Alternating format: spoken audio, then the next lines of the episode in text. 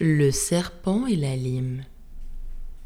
On compte qu'un serpent, voisin d'un horloger, c'était pour l'horloger un mauvais voisinage, entra dans sa boutique et, cherchant à manger, n'y rencontra pour tout potage qu'une lime d'acier qu'il se mit à ronger.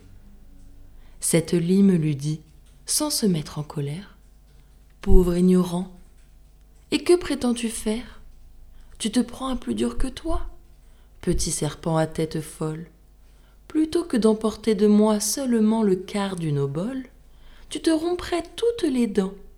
Je ne crains que celle du temps. Ceci s'adresse à vous, esprit du dernier ordre, qui, n'étant bons à rien, cherchez surtout à mordre. Vous vous tourmentez vainement. Croyez-vous que vos dents impriment leurs outrages sur tant de beaux ouvrages? Ils sont pour vous d'airain, d'acier, de diamants.